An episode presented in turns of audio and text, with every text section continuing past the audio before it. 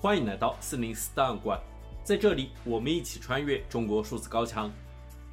尽管中国的言论审查和舆论管控日趋严峻，国家对公民的监控也无处不在，但我们依然可以看到那些不服从的个体，顶着被删号、被约谈，甚至被监禁的风险，对不公义勇敢发出自己的声音。中国数字时代在四零四文库栏目中长期收录这些被当局审查机制删除的声音。本期节目，我们选读过去一周中引起舆论关注的三篇四零四文章。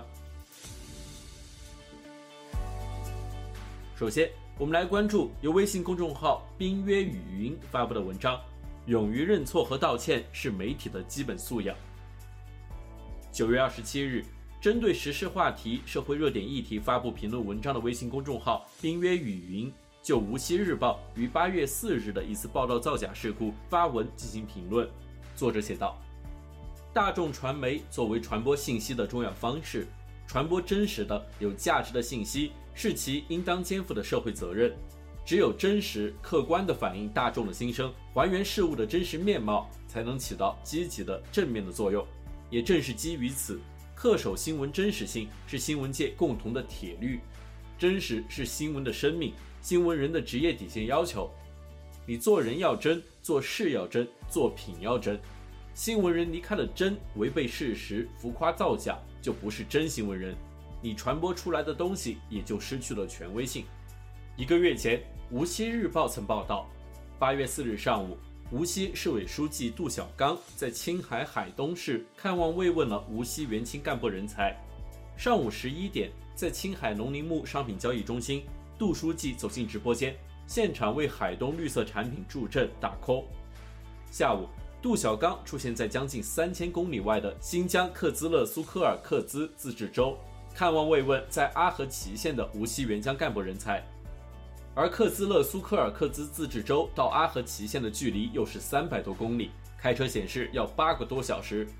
我查了一下，搞完直播带货，杜书记四日上午十一点半之前从青海农林牧商品交易中心出发。到西宁曹家堡国际机场只需要十二分钟的车程，完全赶得上中午十二点五十飞往喀什南宁的飞机。不晚点的话，下午四点四十五在喀什南宁国际机场落地。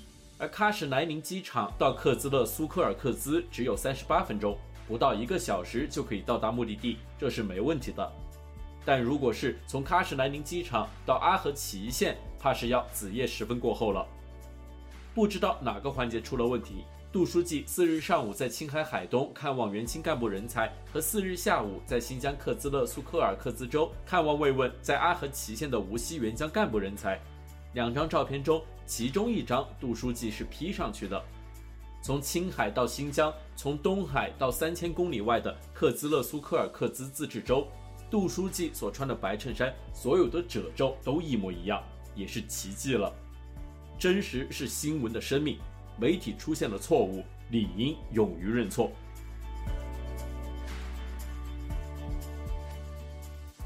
第二篇文章，我们来关注由微信公众号“时光我不语”发布的北大学者经济学发文评估教育减负政策效果。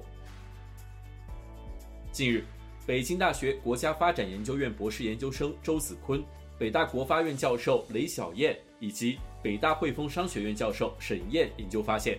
教育减负政策未能显著减少学生学习负担，也未能显著降低家庭教育支出，反而带来了教育投入和教育产出的分化。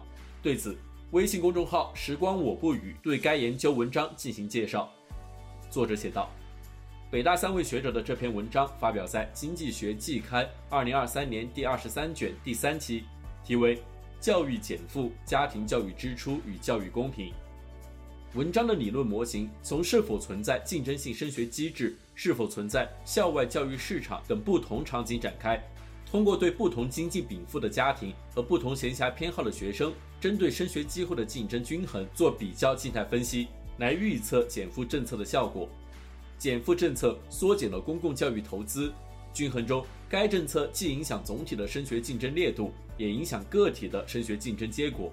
但个体在升学竞争中的相对位置可以通过私人教育投资弥补，因此减负政策发生后，经济实力强的家庭会加大私人教育投入，来争取更多的升学机会。经济实力弱的家庭则被迫从升学竞争中退出。结果发现，减负政策在总体上对家庭教育开支和学生学习时间的总体水平都没有产生显著影响，但造成了不同背景家庭的教育投入和产出的分化。根据该文的估计，在2008年到2018年间，教育减负加大推行力度后，导致寒门学子，即收入分布处于最底层百分之十的家庭的学生，他们升高中的概率下降了百分之九点三，而富二代，即收入分布处于最上层百分之十的家庭的学生，他们升高中的概率上升了百分之五点三。投入角度看到的分化触目惊心，寒门家庭的教育支出下降百分之二十一，而富裕家庭上升百分之六十六。寒门学子的学习时间每周下降九点一九小时，而富二代每周却上升十点三七个小时。总的来看，一方面，既往的减负政策没有使高收入家庭和学生减负，他们反而增加了各项教育投入，参与到基础教育的内卷当中；另一方面，减负政策却使得低收入家庭减少各项教育投入，导致这些家庭的学生在升学竞争中获取的机会越来越渺茫。被动从升学竞争中退出，不得不躺平。值得注意的是，过去不依赖家庭教育和经济支出的教育模式正在消失。那些更多依赖天赋和勤奋，从而经济投入程度较低的家庭，在减负后不得不加大经济投入。最后，我们来关注由微信公众号“大汉丞相”发布的文章：“我们终于习惯了学生自杀。”近年来，越来越多的学生自杀事件发生，对此，作为大学教授的微信公众号“大汉丞相”的作者发布文章进行评论。他写道：“一名小学生被老师生生用暴力打进了 ICU，生死不知。小朋友的病例很快就传遍了医疗圈，儿科的同行们表示从没见过如此可怕的伤害，除非坠楼乃至遭遇车祸。”我在群里插了一句嘴。有谁敢公开替这名小学生打抱不平？大家都沉默了。我知道他们为何沉默，因为怕遭到权力报复。当家长去学校调取监控时，学校答复监控坏了。事发还不到二十四小时，监控就坏了，监控又坏了。当地教育局从始至终保持沉默。南京某985高校，短短一年时间，高达六名硕士博士自杀。他们生前或控诉被导师压榨，或控诉不像个人，可我们的媒体被集体下达了封口令，他们的死没引起任何关注。六名高材生又不仅仅是六名高材生，他们代表的是一个被压榨到绝望的群体。可死了就死了，没人在乎。他们的死甚至没带来一点点改变。一名武汉的大学生自杀前留下遗言，他说：“就让我的死。”来推动学校改变，可他死亡的消息很快被掩盖。曝光他跳楼视频的学生也被学校迅速约谈处分。就在一年前，这所大学的学生还集体在网上控诉学校暴力压迫。现在，他们中的一员希望用死来逼迫学校改变，而他们却集体选择了沉默。当记者采访时，没有一人敢出头，没有一人敢出头。放在任何国家，大学生自杀都是很严重的事件，何况接二连三的自杀。可我们已经习惯了，习惯了大学生自杀，习惯了院长教授们强奸学生，习惯了院士教授们科研造假，用几千万经费养后宫。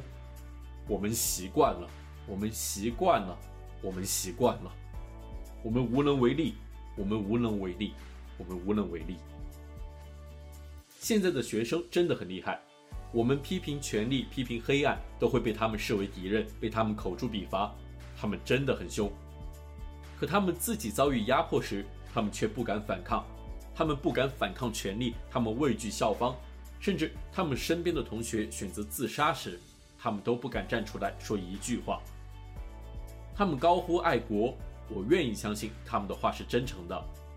可身边最亲近的同学自杀死了，他们没一人敢出头。以上是本期选读的三篇四零四文章，文章全文见中国数字时代网站。这些作品版权归原作者所有。中国数字时代仅对原作进行存档，以对抗中国的网络审查。中国数字时代 CDT 致力于记录和传播中文互联网上被审查的信息，以及人们与审查对抗的努力。欢迎大家通过电报 TinyGround 平台项目投稿，为记录和对抗中国网络审查做出你的贡献。投稿地址请见本期播客的文字简介。阅读更多内容，请访问我们的网站 CDT 的 MEDIA。